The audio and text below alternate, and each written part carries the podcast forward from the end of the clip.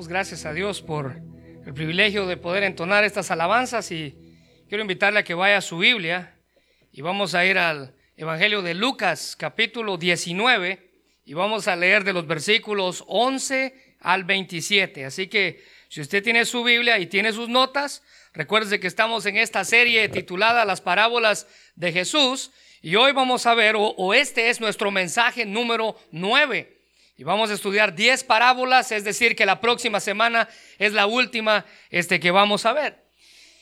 Y sin querer queriendo, las 10 parábolas están en el libro de, o en el Evangelio de Lucas. Así que hoy vamos a ir a Lucas capítulo 19 y hoy vamos a hablar acerca de una parábola tal vez no muy conocida para algunos.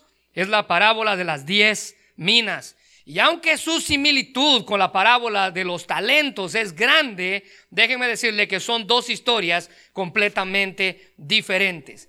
Esta, esta parábola es tan parecida a la de los talentos, pero en realidad la esencia de la historia o la historia en sí uh, es totalmente diferente. Muy bien, Lucas capítulo 19, versículos del 11 al 27 dice, oyendo ellos estas cosas, prosiguió Jesús y dijo una parábola, por cuanto estaba cerca de Jerusalén, y ellos pensaban que el reino de Dios se manifestaría inmediatamente. Dijo pues Jesús contando la historia, un hombre noble se fue a un país lejano para recibir un reino y volver. Y llamando a diez siervos suyos, les dio diez minas y les dijo, negociad entre tanto que yo vengo. Pero sus conciudadanos le aborrecían y enviaron tras él una embajada diciendo, no queremos que éste reine sobre nosotros. Aconteció que vuelto él, después de recibir el reino, mandó a llamar ante él a aquellos siervos a los cuales había dado el dinero para, subraya esto, saber lo que habían negociado cada uno. Vino el primero diciendo, Señor, tu mina ha ganado diez minas. Él le dijo, está bien, buen siervo. Por cuanto en lo poco has sido fiel, tendrás autoridad sobre diez ciudades. Vino otro diciendo, Señor, tu mina ha producido cinco minas. Y también a este dijo, tú también sé sobre cinco ciudades. Pero vino otro diciendo, Señor, he aquí tu mina, la cual he tenido guardada en este pañuelo porque tuve miedo de ti, por cuanto eres hombre severo, que tomas lo que no pusiste y ciegas lo que no sembraste. Versículo 22. Entonces él le dijo, mal siervo, por tu boca, por tu propia boca, te voy a juzgar. ¿Sabías que yo era hombre severo, que no tomo lo que, que tomo lo que no puse y que ciego lo que no sembré? ¿Por qué pues no pusiste mi dinero en el banco o para que yo al volver lo hubiera recibido con los intereses? Y dijo a los que estaban presentes, quitadle la mina y dadla al que tiene diez. Ellos dijeron entonces, Señor, tiene diez minas. Pues yo os digo que todo el que tiene se le dará, mas el que no tiene aún se le quitará y también a aquellos mis enemigos que no querían que yo reinase sobre ellos, traerlos acá y decapitadlos delante de mí. Muy bien. La historia de esta mañana trata acerca de la fidelidad. Y recuérdense que cada parábola, como esta, la parábola de las diez minas, fue contada por Jesús, estaba diseñada por Él para llevar a las personas de aquello que no era conocido a lo que conocían. Es decir, Él presentaba lo que no era conocido a través de lo que sí conocían. Era por medio de analogías, de ilustraciones, de historias acerca de aspectos que eran conocidos para sus oyentes, que nuestro Señor Jesucristo usaba para transmitir, la Biblia nos dice, verdades espirituales que eran nuevas o desconocidas para ellos. Jesús extraía sus historias de las experiencias habituales de la vida cotidiana. A eso se le llaman parábolas. Note la frase en el versículo 11. Ah, Oyendo ellos estas cosas. Si usted se recuerda, el contexto de esta historia es la conversión de Saqueo, aquel publicano que era rico y le robaba a la gente y después al convertirse devolvió lo que había robado y quiso hacer las cosas bien. Bueno, el contexto de esta historia y el hecho de que Jesús iniciara diciendo, oyendo ellos estas cosas, se refiere a los comentarios hechos por el mismo Jesús sobre la conversión de Saqueo. Pero mientras él caminaba, porque la Biblia dice que él se dirigía a Jerusalén, y el versículo 11 dice, estaba cerca Jerusalén, Jesús siguió enseñando a las multitudes que lo acompañaban, y lo que él estaba tratando de ampliar en esa caminata era el hecho de la, de, la declaración de que él vino a buscar y a salvar lo que se había perdido. Recuérdese que todos los judíos tenían la confusión o la idea, en cierta manera, que el Mesías que viniera, el Mesías prometido, iba a venir como un líder político, alguien que iba a venir a libertarlos del yugo de los romanos. Ellos estaban bajo el pueblo romano y el, el, líder, el Mesías que iba a surgir según el pueblo judío, tenía que venir como un guerrero a luchar contra los romanos y a quitarlos de la esclavitud en la que ellos se encontraban. Pero Jesús no lo hizo. Jesús vino y se, ah, se, ah, fue presentado como el Mesías, pero Jesús no hizo lo que ellos esperaban. Ahora escuche bien, cuando Él venga, Él va a, establecer su reino en esta tierra, pero Jesús en el tiempo en el que Él caminó en la tierra no lo hizo. Y cuando ellos vieron eso, ellos vieron que su esperanza en ese Mesías se había acabado. Como también Jesús tampoco uh, hizo su objetivo principal el poner o el reformar socialmente a la cultura en la que ellos vivían. Ellos deseaban desesperadamente ser liberados de los romanos y Jesús no los liberó. El Señor vino a ofrecer salvación, buscar y salvar lo que se había perdido. Él vino a contrarrestar o a luchar contra la condición de pecadores en la que ellos se encontraban. Ellos eran pecadores ah, perdidos que necesitaban arrepentirse y necesitaban creer en Él como su único Señor y Salvador.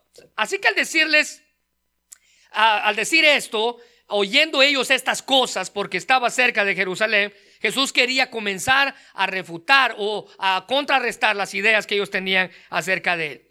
Se recuerda en Lucas capítulo 18, versículo 42, Jesús sana a dos ciegos y cuando él ve a estos ciegos, lo primero que sale de su boca fue, tu fe te ha salvado. Cuando llegó ante Saqueo y lo primero que sale de su boca fue, hoy ha venido la salvación a esta casa. Jesús estaba revelando que literalmente él había venido, así como el pastor fue a buscar a la oveja que se había perdido, Así como la mujer fue y buscó la moneda que se le había perdido, y así como el padre estaba todos los días esperando a su hijo que regresara, un hijo rebelde, una oveja rebelde y una moneda perdida, así fue él. Él vino a buscar y salvar lo que se había perdido. Pero el pueblo judío no aceptaba esa misión.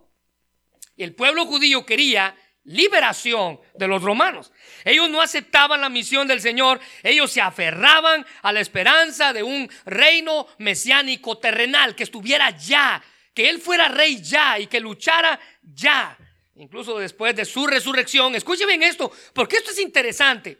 Después de su resurrección, la Biblia dice que sus discípulos todavía estaban confundidos. En Hechos capítulo 1, versículo 6, la Biblia dice, así que mientras los apóstoles estaban con Jesús, le preguntaron, ahora no texto y subrayenlo, con insistencia.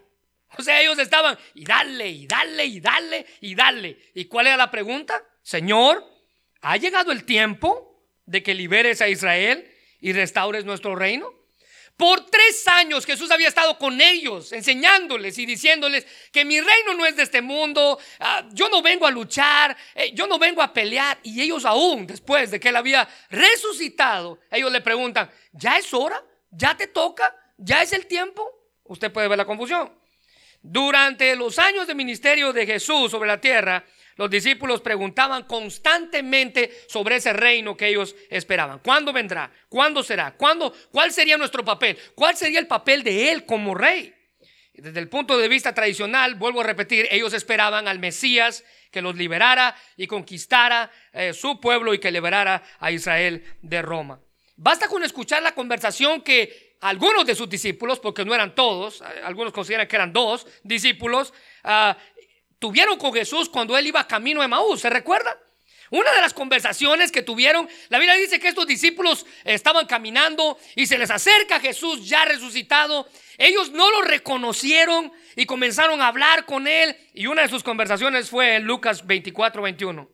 Pero nosotros, dice la Biblia, esperábamos que él, refiriéndose a Jesús, el mismo que estaba con ellos, pero no sabían que era él, este liberara o había de redimir a Israel y ahora, además de todo esto, hoy ya es el tercer día y esto no ha acontecido. Ellos perdieron cualquier esperanza porque estaban aferrados a las profecías del Antiguo Testamento que señalaban al Mesías político, al Mesías militar, y ellos no se dieron cuenta que el Mesías vino para rescatarlos de la esclavitud, del pecado. Ellos esperaban que luchara. Jesús no lo hizo. Entonces cuando Jesús murió, uh, todos sus discípulos perdieron toda ilusión. No entendieron que la muerte de Jesús les iba a ofrecer una esperanza más grande. Y esta parábola toma lugar en esa clase de pensamiento. Este es el pensamiento que, que toma la mente de los discípulos en ese momento.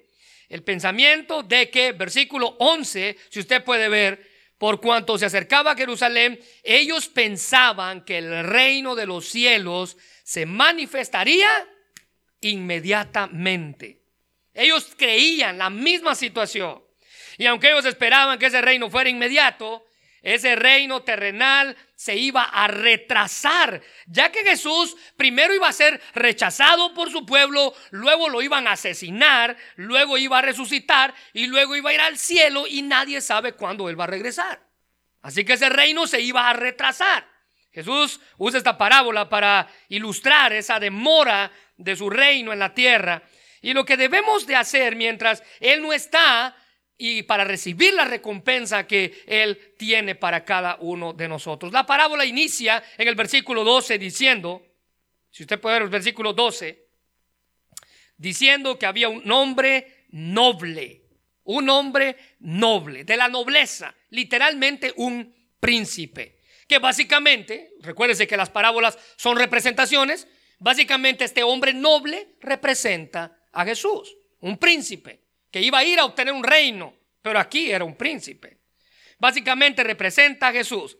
Y su viaje, como dice el versículo 12, a un país lejano para recibir un reino, representa la ascensión de Cristo al cielo y la exaltación que Dios le dio cuando él llegó allá, poniéndolo a la diestra de su trono. Mire Hechos capítulo 2, Versículo 36. Sépase pues ciertísimamente, dice el apóstol Pablo, perdón, el apóstol Pedro en su, en su, mensaje, toda la casa de Israel, que a este Jesús, a quien vosotros crucificasteis, Dios le ha hecho Señor y Cristo. Cuando Él fue al cielo, fue a tomar su trono. Y en Efesios capítulo 2, versículos 9 al 11, el apóstol Pablo dice, por lo cual Dios le exaltó hasta lo sumo y le dio un nombre que es sobre todo nombre, para que en el nombre de Jesús se doble toda rodilla de los que están en los cielos, en la tierra y debajo de la tierra, versículo 11, y toda lengua confiese que Jesucristo es Señor, para gloria de Dios Padre. Así que el príncipe o el noble representa a Jesús y su viaje representan su ascensión y su coronación allá en el cielo. Pero después de una demora, dice el, pasaje, nuestro Señor va a volver para reinar para siempre en esta tierra. Lucas 21, 27 dice, entonces verán al Hijo del Hombre que vendrá en una nube con poder y gran gloria. Pero este hombre que se fue lejos y que ah, se fue a un lugar a recibir un reino, dice la Biblia en el versículo 13, que tenía 10 siervos. Literalmente ahí se usa la palabra dulos, que significa esclavos, a quienes les concede una gran responsabilidad. 10 siervos a quienes se les dan 10 minas, lo que se deduce que cada uno tuvo una mina, la misma cantidad para todas personas. Cada uno tuvo la misma cantidad de responsabilidad. Ahora, entendiendo esto, que una mina no es lo que estoy seguro que todos estamos pensando. Una mina en aquel tiempo era a su vez un peso como a su vez una cantidad de dinero. Eso se refería una mina. Algunos consideran que eran 100 ciclos, otros consideran que eran 100 dracmas. En realidad, algunos consideran que eran 425 gramos de plata una mina. Pero note las traducciones que tiene usted ahí en sus notas. Les puse tres. En primer lugar, la nueva traducción viviente dice o la traduce como 5 kilos de plata. Las 10 minas son traducidas como 5 kilos de plata. La versión Dios habla hoy dice una gran cantidad de dinero. Y la nueva versión internacional dice una buena cantidad de dinero. Aunque no se nos especifica a ciencia cierta cuánto dinero era, lo que sí podemos deducir es que era una cantidad de dinero. Una buena, una gran, como usted quiera este, tomarlo. Pero era equivalente, algunos consideran, a poco más del salario de un obrero, tres meses del salario de un obrero. Era la representación del dinero que se estaba dando aquí. Cinco kilos de plata. Ahora, lo importante no solamente fue la cantidad, lo importante fue lo que el Señor les dijo que tenían que hacer. Y ahí es el asunto de la historia. Versículo 13. Y llamando a diez siervos, les dio diez minas y les dijo, negociad entre tanto que yo vuelvo. Hagan algo. Eso es lo que el Señor les dijo. Ellos estaban dejando la responsabilidad sobre ellos de hacer algo productivo y rentable con todo lo que se les había encomendado. Y al hacer su labor, dice la Biblia, ellos iban a mostrar su amor y su respeto para su amo. Ahora note que en ninguna parte de la historia, y voy a repetir esto más adelante, usted encuentra que el Señor les promete que les va a dar una recompensa. En ninguna parte de la historia les dice, tú produce y yo te voy a dar algo.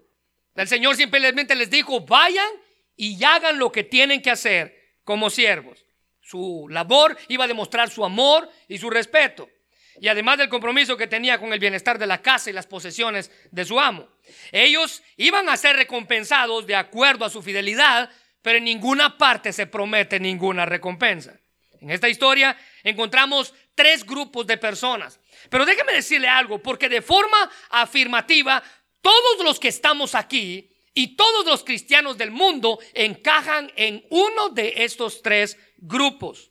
No hay ser humano que no se identifique con alguno de estos tres grupos. Así que la conclusión de nuestro mensaje al final de este va a ser que usted tiene que identificarse con uno de los tres. Usted no puede decir yo no entro en ninguno. No, usted sí entra en alguno.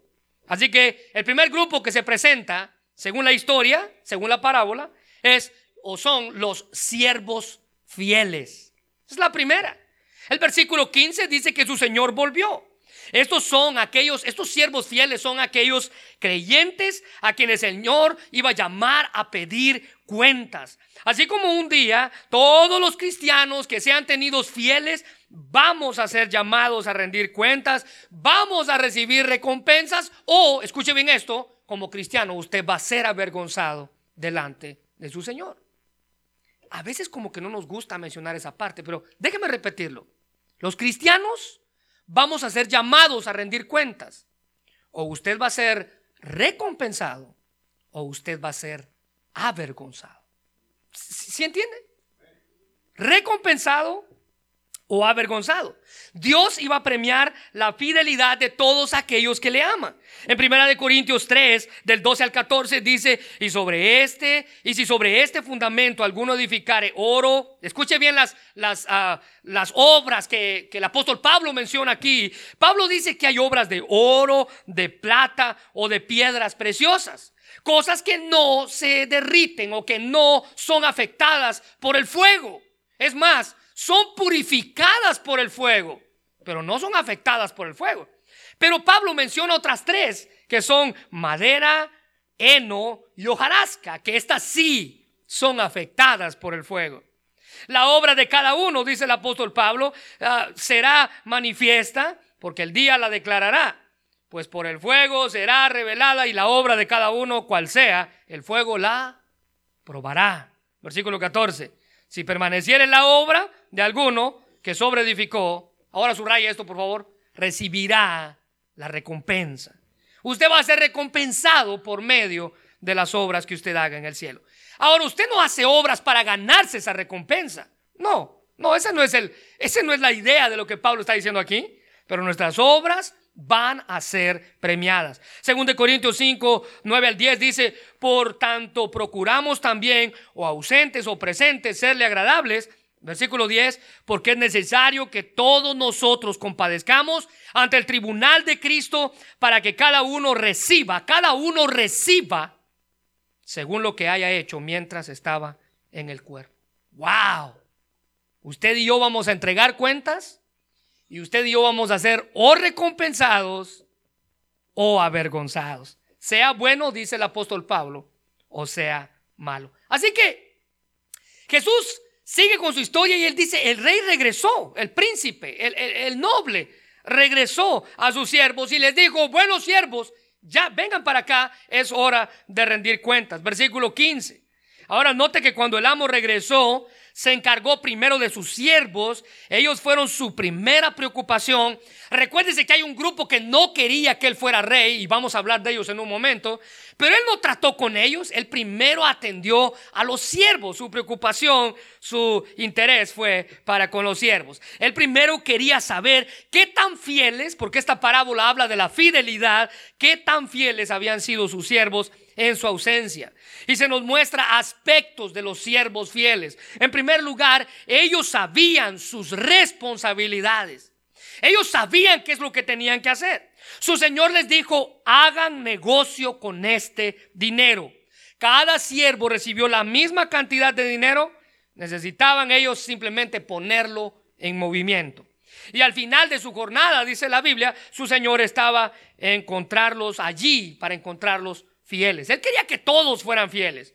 Y aunque no sabemos cuántos exactamente fueron fieles al mandato de su Señor, podemos decir que nueve de diez sí fueron fieles. Aunque no sabemos cuántos. La Biblia menciona uno y dos. Podemos decir que nueve de diez sí fueron fieles. Sí fueron fieles en cumplir la orden. Ellos fueron hallados fieles. Mire, si hay algo que debemos desear, hermanos, con todo nuestro corazón y buscar constantemente en nuestra vida como cristianos, es ser fieles a nuestro Señor.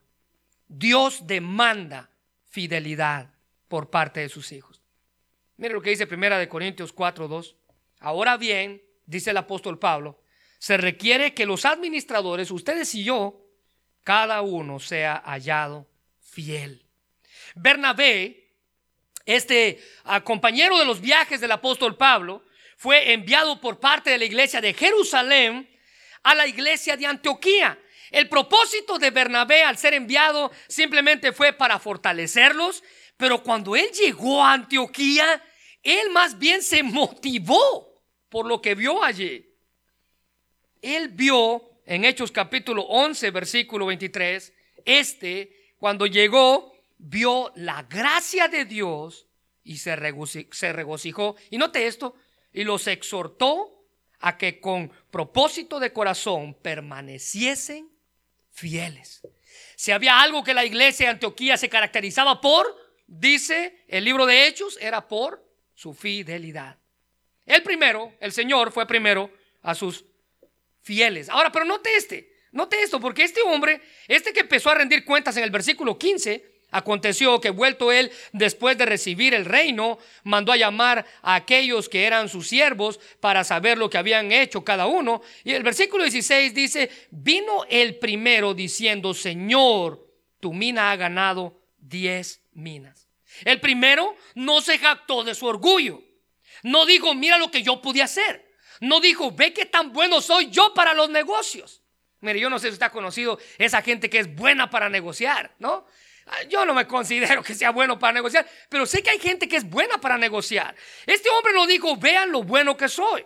No hubo orgullo, él no dijo lo obtuve, sino que con humildad y respeto, la Biblia dice que él rindió cuentas de lo que su Señor le había encargado. Señor, tú me diste una mina y la mina produjo 10 minas. O sea, 10 minas. Él simplemente hizo lo que su amo le encomendó.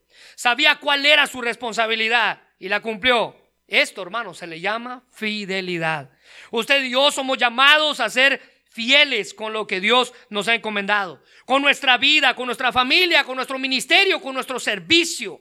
Un día usted y yo vamos a tener que rendir cuentas de todo lo que Dios haya puesto en nuestras manos. En muchas ocasiones tendemos a evadir esa responsabilidad.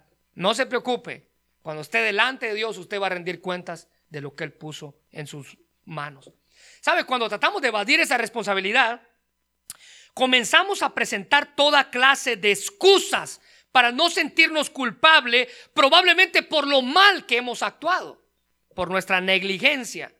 Cuando en realidad usted sabe que no podemos evadir lo que Dios nos ha delegado, incluso la oportunidad que Él nos da de arrepentirnos. Cuando usted llegue delante de Dios, usted no va a poder decir, a mí nadie me dijo. Yo nunca supe, no supe qué era lo que tenía que hacer. No, Dios nos ha dado la responsabilidad y nos da la oportunidad de arrepentirnos y un día vamos a tener que entregar cuentas de lo que se nos dio. Cuando lleguemos al cielo, nadie va a poder decir, a mí no me dijeron qué es lo que tenía que hacer. Bueno, ellos sabían su responsabilidad. Pero note en segundo lugar, el segundo aspecto es que ellos fueron recompensados por su fidelidad. Les dije que en ninguna parte de la historia usted encuentra que el Señor les prometa una recompensa. Pero a este siervo de la parábola, su Señor lo recompensó. Versículo 17. Versículo 17. Está bien, buen siervo, por cuanto en lo poco has sido fiel, tendrás autoridad sobre diez ciudades. Le llamó buen siervo. Y si hay algo que todos deberíamos de anhelar es que un día Dios nos diga así, nos llame buenos siervos. El que Cristo le diga así significa que a pesar de sus faltas, porque me imagino que tuvo faltas, a pesar de las cosas que él pudo hacer mal, usted se mantuvo firme, perseverante, constante, nunca decayó. Y cuando usted llegue delante de su Señor, él le va a decir, buen siervo. Miren lo que dice Mateo 24, 45 al 46. Un sirviente fiel y sensato, dice la Biblia, es aquel a quien el amo puede darle la responsabilidad de dirigir a los demás sirvientes y alimentarlos. Si el amo regresa y encuentra que el sirviente ha hecho un buen trabajo, subraya esto, habrá recompensa. Habrá recompensa. Este hombre fue recompensado. El Señor de la historia alaba la fidelidad de su siervo, aún en las cosas pequeñas. Siervo, eres bueno porque en lo poco, en lo poquito, tú fuiste fiel. Ahora voy a darte tu recompensa. Hay tantas personas, hermanos, que piensan que cuando tengan más, entonces voy a ser fiel. No, no, no, no. Cuando, cuando esté allá, cuando esté acá, cuando viva en este lugar, cuando viva en aquel lugar, cuando esté con esta persona, cuando esté con la otra persona, entonces voy a ser fiel. Que si esto o que si aquello pase sus vidas, entonces voy a ser fiel. Que si estemos en este o en aquel lugar, entonces voy a ser fiel. Necesitamos aprender a ser fieles en lo poco y bajo las circunstancias, cualquiera que sean que estemos, donde estemos con quien estemos. Eso se llama fidelidad. Si usted no es fiel donde usted está, déjeme decirle, ah, que yo creo que no ignora eso usted, que usted no va a ser fiel en ningún lugar. Si usted no es fiel donde usted está y donde Dios lo tiene, bajo la circunstancia en donde Dios lo tiene, usted no va a ser fiel ni aunque se gane la lotería. No va a ser fiel. Las circunstancias no cambian la fidelidad. Pero la fidelidad sí puede cambiar las circunstancias. En ningún lugar, en ningún momento, bajo ninguna circunstancia, en ninguna parte de la historia, el Señor promete la recompensa, pero el Señor le da una recompensa. ¿Sabe por qué? Porque la recompensa que este Señor da representa la recompensa de Cristo con un amo generoso, lleno de amor hacia aquellos que demostraron obediencia y fidelidad. La nueva traducción viviente dice, así que como recompensa, no te la recompensa, serás gobernador de 10 ciudades. Eso significa que él iba a tener 10 ciudades a su cargo. Esta es una misericordiosa recompensa. Porque la administración de esas 10 minas, aunque él hubiera administrado las 10 minas completas, él no hubiera podido gobernar 10 ciudades.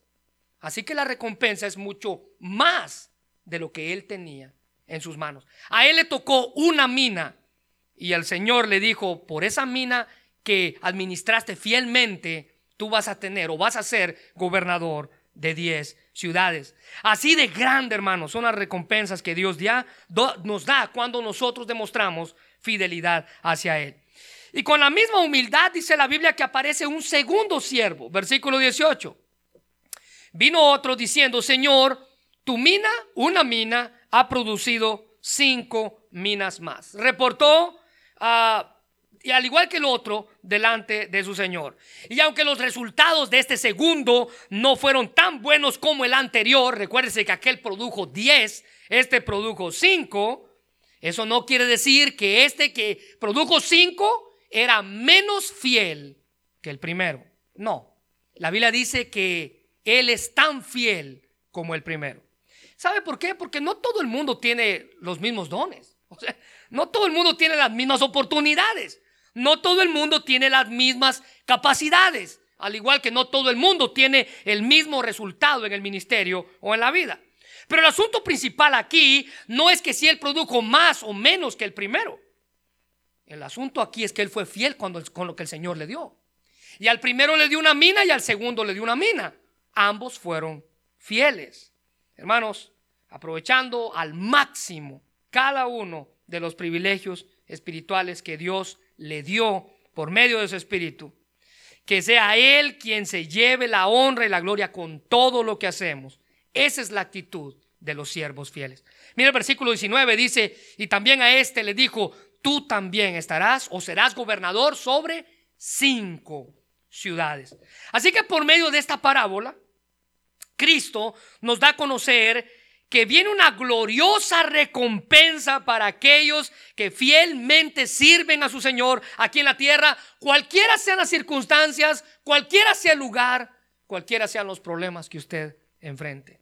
¿Sabe? La Biblia dice que Él está listo para regresar por segunda vez. ¿Cuánto lo creen así? Él está listo para regresar por segunda vez. Y cuando Él venga por segunda vez, Él va a dar su recompensa a cada uno según sus obras. Apocalipsis capítulo 22 versículo 12. He aquí yo vengo pronto, dice el Señor, y mi galardón, mi premio, mi recompensa conmigo, para dar a cada uno según sea su obra. Hermano, ¿qué clase de obras tiene usted?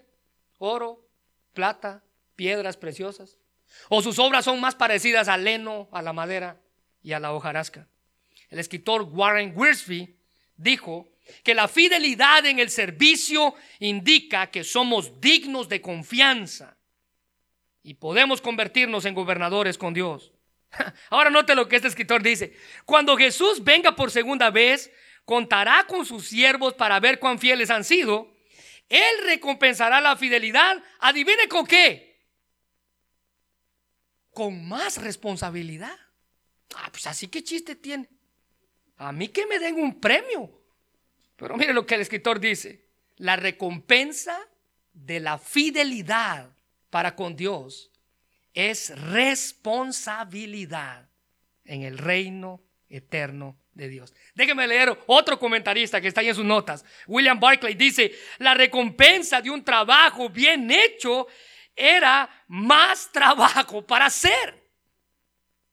Y así que chiste tiene, dice, ¿verdad? La gran recompensa de Dios para el hombre que ha pasado la prueba es más confianza. ¿Sabe? Eso es lo mejor que podemos recibir, hermanos. No hay mejor premio cuando lleguemos al cielo que la responsabilidad que Él pueda darnos de, de acuerdo a nuestra fidelidad a Él. Muy bien, ve el segundo grupo que presenta esta parábola. El segundo grupo, aunque solamente es una persona que se presenta ahí, son los siervos malos, porque recuérdense que tal vez usted se identifica con ellos. En realidad sería el siervo malo, pero vamos a ver si hay alguien de aquí que se identifica con este hombre. Los siervos malos. El versículo 20 dice, y vino otro diciendo, Señor, aquí está mi mina, la cual ah, he tenido guardada en un pañuelo. Este tercer siervo era muy diferente a los dos primeros que se presentan en la historia. Aquellos dos eran laboriosos, se dedicaron a multiplicar lo que su Señor les había dado. Este hombre era perezoso. e indiferente con la cantidad que se le había encomendado. Probablemente él pensó, esto no es nada. Mire qué poquito lo que me dieron. Probablemente él pensó, a mí denme más, porque si me dan más, entonces voy a ser un mejor administrador. Bueno, recuérdese que si usted no es fiel en lo poco, nunca se le va a dar lo mucho. Si usted no es feliz con lo que tiene, tenga cuidado porque nunca Dios va a bendecir su vida económicamente. ¿Alguna vez usted ha, sabido lo que tiene que hacer, pero no lo hace? Bueno, este hombre fue así. Él sabía al igual que los otros dos. O, ¿cómo se le llama a la clase de actitud que se tiene cuando usted sabe que tiene que hacer algo, pero no lo hace? ¿Cómo se le llama? Bueno, la Biblia le llama negligencia, descuido, omisión, falta de esfuerzo o de aplicación. Y hay dos aspectos que este hombre nos muestra. En primer lugar, él sabía cuál era su trabajo, pero no lo hizo. Por su gana y por su antojo. Él sabía, al igual que los otros nueve, cuál era, pero no lo hizo. Él no puede excusarse, como lo dijimos hace un momento, diciendo que no sabía qué era lo que tenía que hacer. La instrucción de vayan y hagan con mi dinero, multiplíquenlo, fue dada a los diez hombres. Todos los siervos escucharon el mismo mandato. Hagan negocios con el dinero que les di. Ahora note incluso que este hombre llegó delante de, del amo y le llama Señor. Versículo 20. Subraya esa frase, por favor. Vino otro diciendo Señor. ¿Sabe? Esa palabra es, en el griego es curios, que significa supremo en autoridad. Y a pesar de que él sabía que su amo o que su señor era supremo en autoridad, básicamente él no hizo lo que se le había ordenado. ¿Sabe? Somos tan parecidos y tan parecidos a lo que Jesús dijo en Lucas 6:46. ¿Por qué me llamáis Señor, Señor, si no hacéis lo que yo digo? A veces usted y yo estamos y oramos y decimos, Señor, haz esto, haz aquello en mi vida. Dios, ten cuidado, haz esto. Y cuando Él nos ordena hacer algo, decimos, no, no, ahorita no, Señor. Tal vez después, tal vez más tarde, tal vez otro día, tal vez cuando esté bien, tal vez cuando me vaya para qué lugar, tal vez cuando viva en otra ciudad, tal vez cuando. ¿Por qué me llamáis Señor, Señor y no hacéis lo que yo? Este hombre no perdió su dinero, que es algo bueno. Él no lo perdió. Pero el problema aquí fue que no lo perdió. No ese es el asunto. Porque el Señor no le dijo, cuídalo. El Señor le dijo, ve y haz negocio con él. Así que él no podía ser recompensado por haberlo tenido. El Señor le dijo, ve y haz. y fue algo que no hizo. No hizo negocios con él. El amo no le ordenó que lo guardara, sino que lo negociara. Pero en lugar de eso, dice la Biblia que lo envolvió en un pañuelo. No sé si usted se recuerda, pero los abuelitos a veces cargaban sus pañuelitos envueltos del dinero ahí. ¿Alguna vez vio eso usted? Sacaban su, para pagar, sacaban el pañuelito de la bolsa, lo desenvolvían y comenzaban a poner sus monedas y su dinero. Bueno, más o menos esa es la historia, la idea que Jesús estaba presentando aquí. Pero escuche bien, ese pañuelo también los abuelitos lo usaban para secarse el sudor, ¿no es así? Bueno, un escritor hablando de la pereza de este hombre y de la indiferencia de este hombre dijo que el dinero lo envolvió en un pedazo de trapo que se usa para secarse el sudor de la cara. Sin embargo, él no se esforzó para producir ningún sudor. ¿Se da cuenta la contradicción en la vida de este hombre? El dinero lo guardó en algo que le iba a servir para secarse el sudor de la frente por el esfuerzo que iba a hacer. La conducta de este hombre, hermanos, fue un desperdicio total. Cuidado con que usted se identifique con eso. ¿Sabe? A veces he hablado con personas que llegan a sus 40, 50 años de edad y lo primero que dicen con lágrimas en sus ojos y con un nudo en la garganta fue, ¿cuánta de mi vida desperdicié? No aproveché nada de lo que Dios pudo darme en mi vida. Total desperdicio. Total desperdicio lo que el amo le encomendó. No utilizó su dinero debidamente y hasta corrió el peligro de que se lo robaran. Bueno, el siervo malo fue descuidado, perezoso y desconsiderado. Pero ve otro aspecto del siervo malo. Él fue infiel porque no amaba a su amo, no amaba a su señor. No tuvo deseos de honrar o complacer a su amo. En lugar de estar motivado por el amor, se dejó impulsar por el miedo y trató de defenderse, echándole la culpa al amo. Mire, yo no sé si usted ve esto en la historia, pero esto es una, una acusación terrible. Versículo 21. Vea la acusación que este siervo hace para con su amo. Porque tuve miedo de ti. ¿Entiende esa frase? No había amor en él, había terror. Y luego lo acusa. Por cuanto eres hombre severo, eres un hombre recio, fuerte, estricto Ahora note, versículo 21, que tomas lo que no pusiste. ¿De qué lo está acusando ahí? Tú agarras lo que no te pertenece. Tú agarras lo que no sembraste. Tú estás agarrando cosechas que no son tuyas. En lugar de este hombre quedarse callado y aceptar su error, lo que hizo fue que abrió su boca y se condenó él mismo. ¿Alguna vez has escuchado la frase el pez por su boca muere, aquí se aplica. Este siervo no amaba a su Señor, sino que le tenía miedo. El doctor MacArthur dice que el temor que este hombre tenía era un, tomar, un temor cobarde y fusilánime que no es producto del amor o la reverencia, sino que está manchado de desprecio hacia su Señor. Tú, tú fuiste el culpable, porque tú, tú agarras lo que no te pertenece y tú agarras la cosecha que no es tuya acusó a su señor de ser un ladrón y de robar cosechas que ni siquiera había plantado. Note, su infidelidad lo hizo actuar de una forma vergonzosa. ¿Se imagina los otros nueve siervos allí? Cuando este hombre estaba diciendo a su señor, tú eres un ladrón. Todos deben de haber estado con la boca abierta. ¿Cómo este insolente le habla así al Señor? Bueno, este hombre no tenía amor ni respeto, por su amo, ni mucho menos tenía una relación verdadera con él.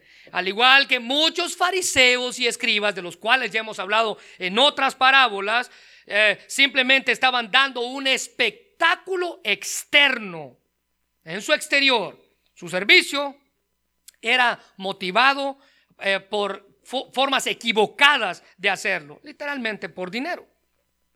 Mateo 15, 7 al 8 dice, Cristo señalando a los escribas y fariseos, hipócritas, bien profetizó de vosotros Isaías cuando dijo, este pueblo de labios me honra, mas su corazón está lejos de mí. Hermano, usted y yo podemos caer en ese terrible error. De que por fuera nuestra boca hable y cante, pero por dentro nuestro corazón esté millas y mías lejos de su Señor. Jesús aplicó sus palabras a estos líderes religiosos. Cuando aseguramos honrar a Dios mientras nuestro corazón, dice la Biblia, está lejos de Él, nuestra adoración, déjeme decirle algo, no tiene sentido. Usted canta como pudiera estar cantando en cualquier concierto de cualquier artista. No tiene sentido, no tiene significado no es suficiente simplemente actuar como religiosos, así como los fariseos y los escribas lo hacían. Nuestras acciones y actitudes deben ser sinceras. Y si no lo son, déjeme decirle que usted entra en la categoría de Isaías. Su boca habla, pero su corazón está lejos de su Señor. Vea la severa reprimenda del amo. La severa reprimenda del amo desenmascaró a este falso siervo el verdadero carácter del siervo fue puesto a descubierto cuando el amo le dio la reprimenda. Versículo 22. Entonces él le dijo, mal siervo, por tu propia boca yo te voy a juzgar. El pez por su boca muere. Este mal siervo representa a todos aquellos que dicen ser cristianos, pero en realidad no lo son. Aquellos que viven creyendo y pensando ingenuamente que viven de Cristo, que están en Cristo, pero en realidad sus acciones, su forma de pensar, su forma de actuar, su forma de tratar a su familia, su forma de tratar a su esposa, su forma de tratar a sus hijos o a su esposo, no demuestra que usted es un verdadero creyente. Esos que dicen que son, pero al final no son nada. Las circunstancias prueban su vida y entonces salen quién verdaderamente son. Están simplemente cubiertos de cristianismo. Aquellos que aparentan ser algo y con el tiempo demuestran lo que realmente llevan por dentro. Fue su propia declaración, escuche bien, la que el Señor usó para condenar a este siervo. Versículo 23 dice, por tu propia boca, versículo 22, ¿Sabías que yo soy un hombre severo, que tomo lo que no puse y que ciego donde no sembré? Entonces, dice el versículo 23, ¿por qué no hiciste lo que yo te ordené? Él sabía cuál era su responsabilidad, pero no la hizo. Y si hubiera tenido algún respeto por su amo, hubiera buscado la manera de hacer algo. o, o, miren como nosotros. ¿Se recuerda cuando su mamá eh, este, nos regañaba? Cuando nuestra mamá nos regañaba. Usted no podía decir nada, simplemente se quedaba callado, porque sabía que había hecho mal. Él simplemente pudo haberse quedado callado.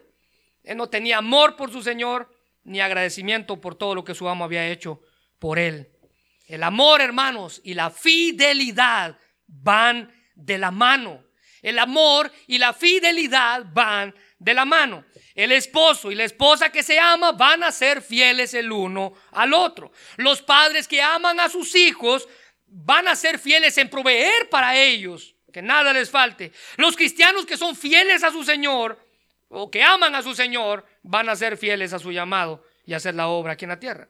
Pero este siervo malvado era indiferente, no tenía una estrecha relación con su amo, no le importaban sus intereses y debido a esa actitud de, indiferencia, el amo pronunció su juicio sobre él. El versículo 24 dice, y dijo a todos los que estaban presentes, vayan y quítenle la mina a este que le dio una y dénsela a aquel que tiene diez.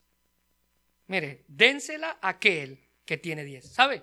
Este hombre fue despojado de todo privilegio de toda oportunidad y de toda posición a la que pudo haber aspirado.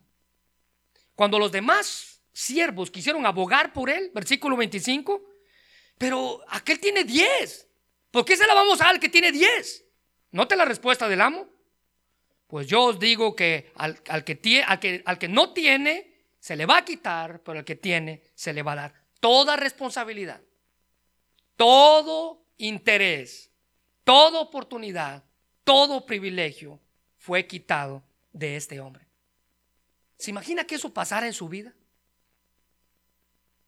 A ver, déjeme hacer una pregunta. ¿Qué excusa daría usted cuando esté delante de Dios y Él le pregunte y le llame a rendir cuentas?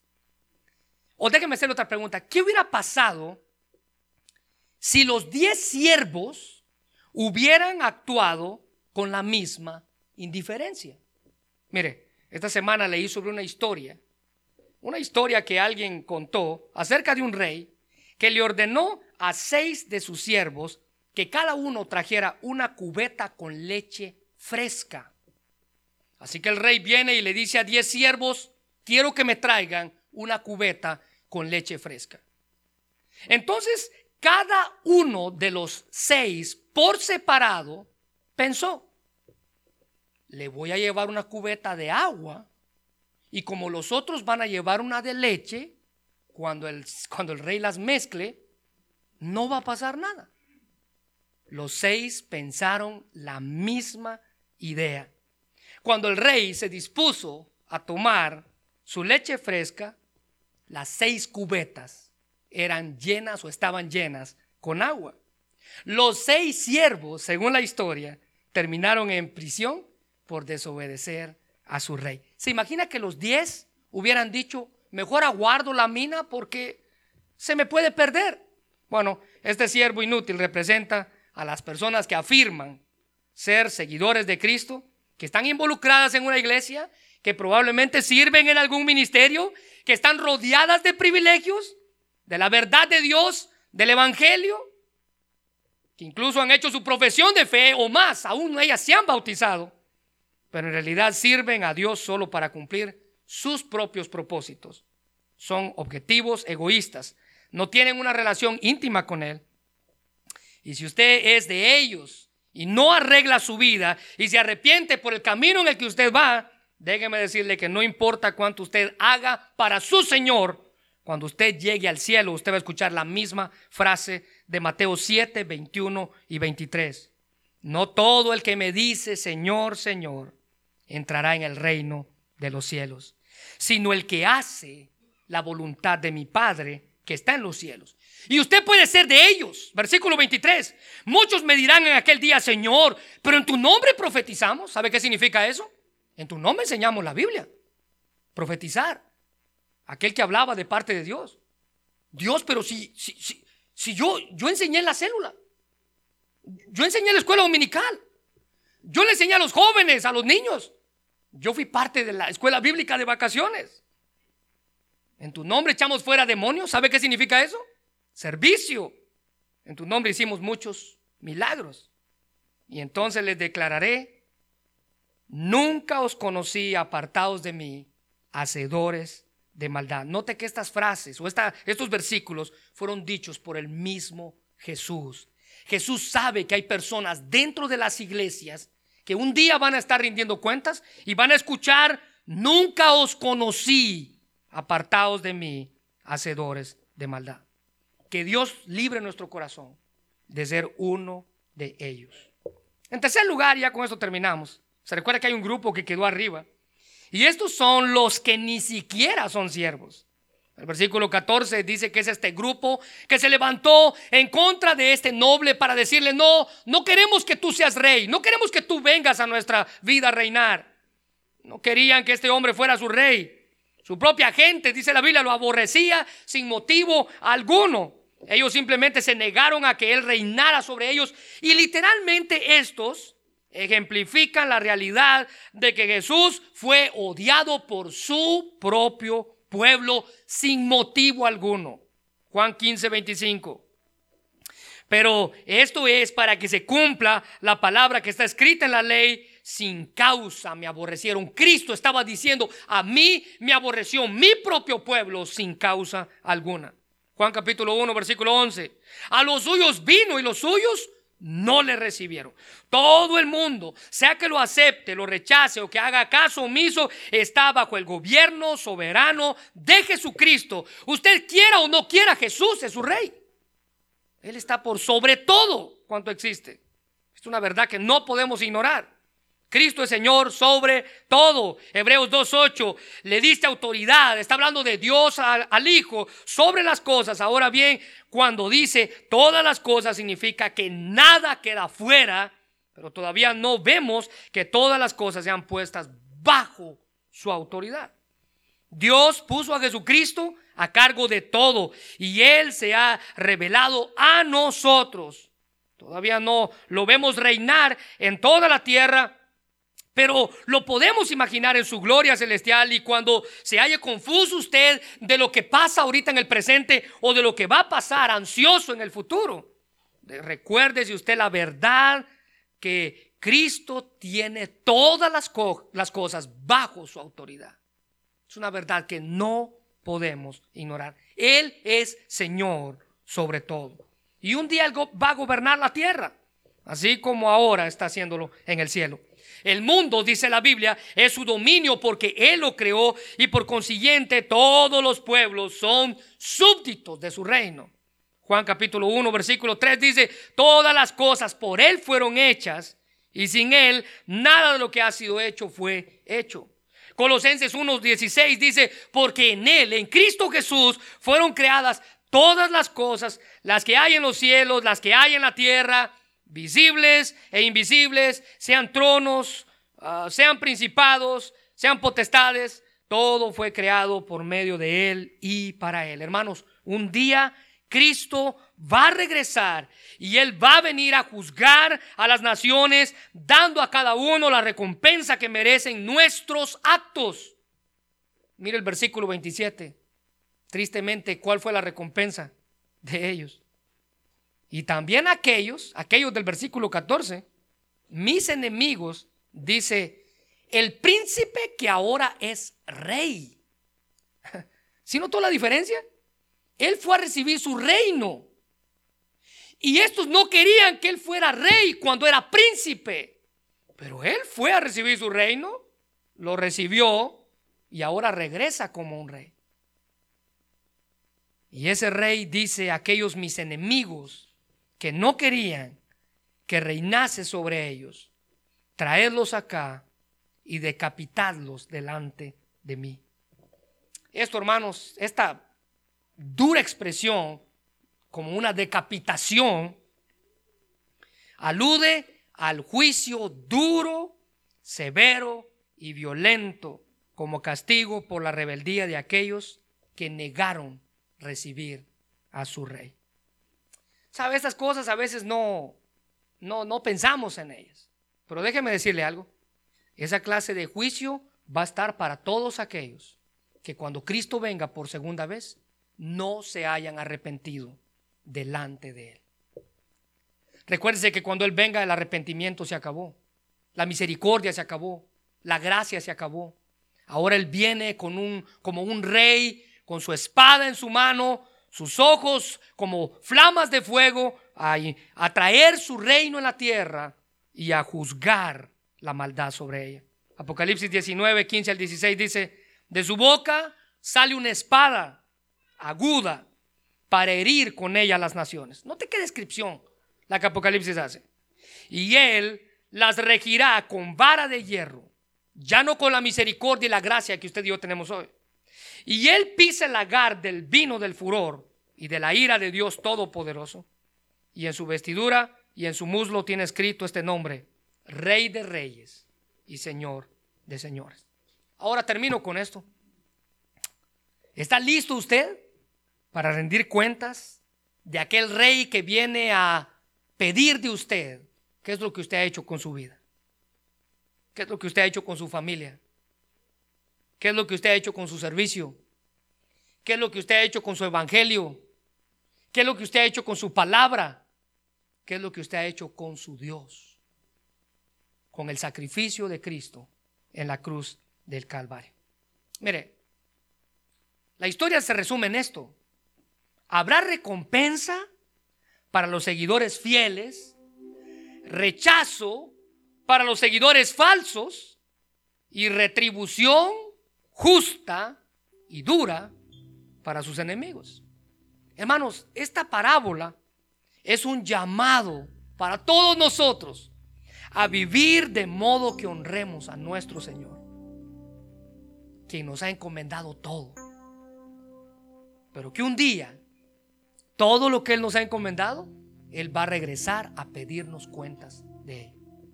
¿Está listo usted? ¿Está preparado? No importa si usted tiene 10, 15, 20, 30, 60 años. Todos vamos a estar delante de Él para rendir cuentas de lo que Él nos ha dado. Espero que usted esté listo. Como miembro de esta iglesia, espero que esté listo. Y si usted no está listo, espero que hoy pueda estar listo. Ponerse a cuentas con un Dios que le dice, ven, es tiempo que tú y yo charlemos. Oremos, Señor, te damos gracias por tu palabra. Gracias por tu amor, por tu misericordia. Gracias por esta clase de mensajes que nos recuerdan cuán, cuán inminente es el hecho de que tú un día vas a regresar por segunda vez. Necesitamos estar preparados, Señor, para rendir cuentas a un Dios soberano que nos ha dado todo. Todo. Señor, es tiempo de ponernos de pie y dejar de jugar a ser cristianos. Si hay algo que necesitamos poner a cuentas contigo es simplemente hablar y decir. Y la Biblia dice que si confesamos nuestros pecados, Él es fiel y justo para perdonarnos. Señor, gracias por el llamado que nos haces en Isaías a venir y a estar a cuentas contigo. ayúdanos a reconocer lo que hay dentro de nosotros y a estar listos para cuando tú regreses por segunda vez. Señor, no te servimos por los premios y por los honores que podamos recibir. Sería una forma egoísta de pensar y seguiríamos viviendo de la misma manera. Servir por lo que podemos obtener, no. Servimos por agradecimiento. Porque tú enviaste a tu Hijo a una cruz a morir por nosotros, por nuestros pecados y nuestras maldades. Y ese sacrificio pudo darnos libertad y vida eterna. Por eso te servimos, Señor. Damos gracias por lo que has hecho por nosotros. Señor, ahora es el momento en el cual podemos examinar nuestra vida. Y dentro de nosotros observar si en realidad somos siervos fieles o somos siervos malos que van a ser avergonzados. O probablemente somos de aquellos que ni siquiera aún somos considerados como siervos. Somos enemigos de la cruz de Cristo. Querido hermano, ¿en cuál categoría usted se identifica? ¿En cuál categoría usted está? Porque le dije al inicio de este mensaje que todos caemos en una de tres. Vea, este es el tiempo en el que usted toma su vida, la presenta delante de Dios y le dice, Dios, a la luz de este mensaje yo quiero arrepentirme de lo que he hecho, vivir para ti, buscar de ti, aceptar que no soy nada si tú no estás conmigo. Señor, ayúdanos a estar listos para cuando tú regreses por segunda vez. Que estemos preparados, Señor. Señor, ayúdanos a administrar mejor cualquier cosa que hayas puesto en nuestras manos.